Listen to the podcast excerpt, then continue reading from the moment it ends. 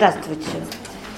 А, то, про что я хочу вам рассказать, оно не, не совсем такое академическое исследование, потому что большую часть своего профессионального времени я работаю как психотерапевт, как психолог-практик в русле гештальт-подхода.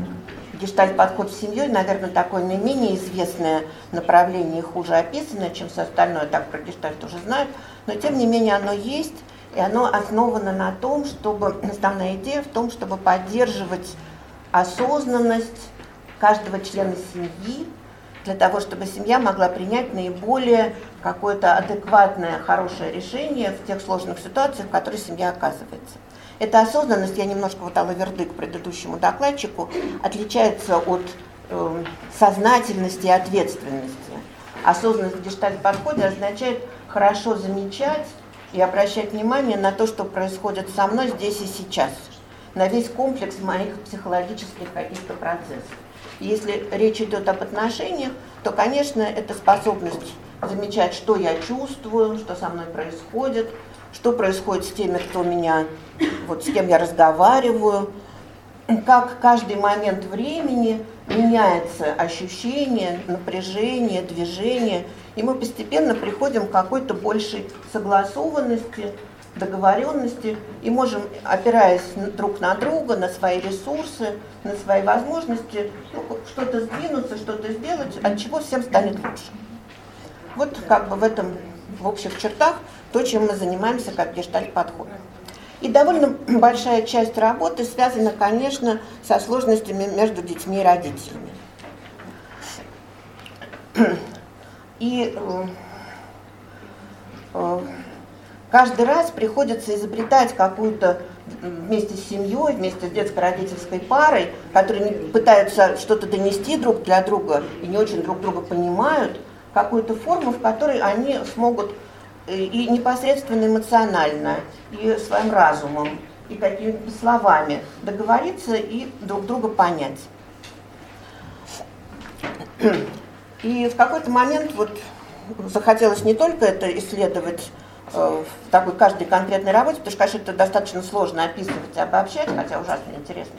И мы решили с моими коллегами провести такое небольшое научное исследование на материале участников детско-родительского психологического лагеря. То есть это такое место, куда на, на неделю, или там дней на 12 собираются родители и дети, причем как те, которые хорошо понимают друг друга, но хотят в этом попрактиковаться, так и те, которые плохо понимают друг друга, кому друг с другом сложно, и тоже хотят каким-то образом это улучшить. И ну, почему мы выбрали именно то, как они, спасибо большое, как они, как понимаются эмоции и объяснение эмоций друг другу.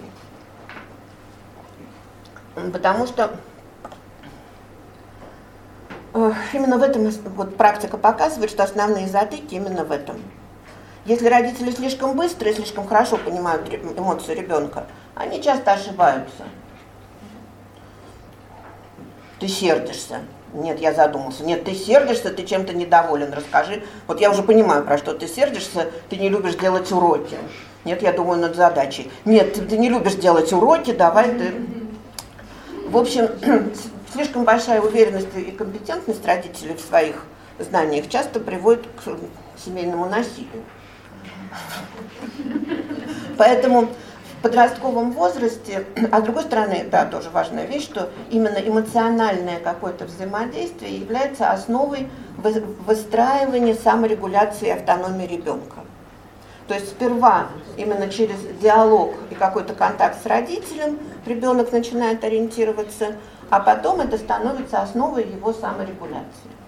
Поэтому мы решили, вот посмотрим, может быть, что-то вот лучше поймем и лучше будем, будем более полезны. И мы с моими коллегами, юными коллегами, которым вот много энтузиазма, чтобы все это делать, вот с Ириной Тарасовой и Ильей Хломовым, сделали такую методику. Мы попросили, простая очень, вначале мы попросили подростков от 9 до 18 лет э, дать описание эмоций словами, э, не используя само название эмоций. То есть описать ужас, нежность, боль душевную, э, растерянность.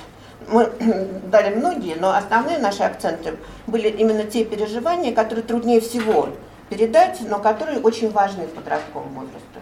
Переживание боли и одиночества, переживание растерянности, чтобы не перепутали со злостью или ленью, переживание нежности, которое тоже уже важную роль начинает играть в отношениях. Вот это были три наши, да, три модели. Боль, одиночество и нежность. Да, потом мы их перепутали, собрали все эти ответы разных детей, перепутали их и предложили родителям выбрать те ответы, которые им кажется, что понятно, о чем ребенок говорит, что это за чувство. А потом выбрать из этого своих детей. То есть из этого списка родители должны были выбрать, где же свои дети. И, конечно, получилось ужасно интересно. Некоторые вещи, которые мы сами удивились. Во-первых, оказалось, что какой бы фантастическую формулировку дети не давали, ты помнишь? Формулировки? Да. Да.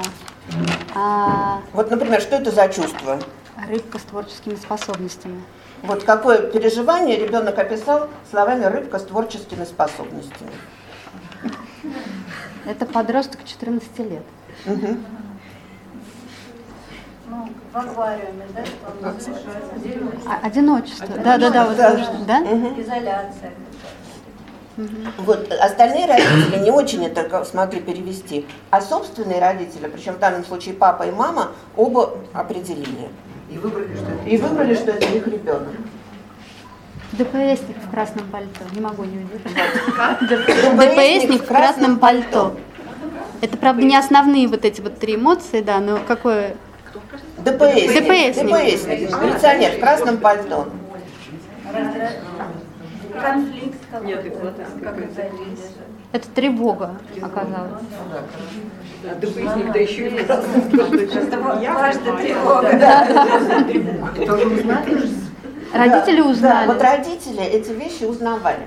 Причем ну, у нас появилось, что какие у нас получились закономерности. Мы, к сожалению, это вот такую красивую статистику не успели сделать, но закономерности есть определенные. Значит, вот примерно до 12-13 лет большинство родителей хорошо узнают любые странные описания своих детей. То есть вполне вероятно, возможно, это означает, что эмоциональная связь между родителями и детьми, хотя она вот вроде бы не осознается и не проговаривается, но настолько глубинная, что родители интуитивно угадывают и понимают странные вот эти сообщения своих детей. Примерно после 12 и дальше, чем дальше, тем больше, меньше угадывания и узнавания. То есть на язык, язык эмоций у детей перестает ориентироваться, мы думаем, на родителей, потому что уже важно, чтобы не только родители тебя поняли, а приходится осваивать язык сверстников – или язык, который должен быть понятен сверстникам, но вот это мы не проверили. Это очень интересно было бы сверить, насколько сверстники друг друга распознают. А, там, там, там, а они знали, что это именно родители? Э, нет. Пот... Когда просили? Потом мы им говорили, а, потом... но что они не будут знать, кто их а. дети. Нет, вначале просто их просили а, наблюдать определение эмоций. Потом мы предупреждали, что мы покажем родителям, но они не будут знать, где. То есть здесь не было установки, что они будут это делать для родителей. И у нас получилось э, пять групп, пять способов определения эмоций. Большинство детей описывают одно чувство через другое. Например... Чувство через другое? Ну да, эмоции через эмоцию. Я не вижу без очков. Ну, я могу прочитать. Давай. А, тоска, скука. Это вот прям один ребенок описывает эмоцию. Тоска, скука, ощущение отстраненности, потерянности. Или это очень тяжелая тоска, депрессия, очень плохо. Это вот как пример того, как дети описывают ну, вот это чувство через э, эмоции другие. На втором месте это описание через Через тело. тело. Угу. Вот это тоже нас удивило, потому что нам казалось, что дети не так чувствительны к своему телу, когда они описывают эмоции через телесные, что там сжимаются кулаки, жарко в груди, Э, Колет в пальцах, конечностях, хочется плакать. Ну вот как слезы тоже. Угу. То есть дети, которые описывают свои эмоции через телесные ощущения. Э, на третьем месте и четвертое, они примерно одинаковые. Это через описание своих действий. Хочется стукнуть или хочется э, убежать или или через описание ситуации. Это тогда, когда умер близкий человек. Или это тогда, когда... Бьют палкой. Бьют палкой. Или тогда, когда прижали горячее железо и не убирают. Это вот боль, например. И на самом последнем месте оказались метафоры. Вот типа этой рыбки в аквариуме. Или... Это мало, да? Да, это вот по рейтингу они оказались минимальными.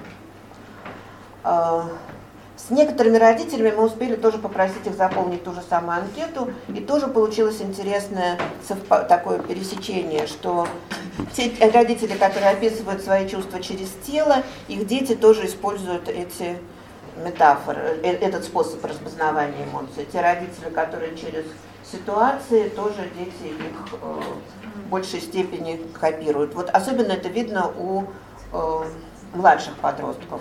Старшие в этом плане у них более... А старшие, интересно, что они как будто более понятны, а, начинают описывать свои эмоции, но родители их пони... они понимают, что это за эмоции, но не опознают, что это их дети. А, вот То есть дети как будто осваивают в подростковом возрасте более конвенциональный язык, когда им важно, чтобы поняли, но тогда они теряют вот эту и это, вот, возвращаясь к нашей работе гештальтерапевтами, то есть это именно как раз описывают ту зону, которая существует, но неосознанно. То есть родители существуют в очень близком, причем и родители с хорошими и с плохими отношениями с детьми.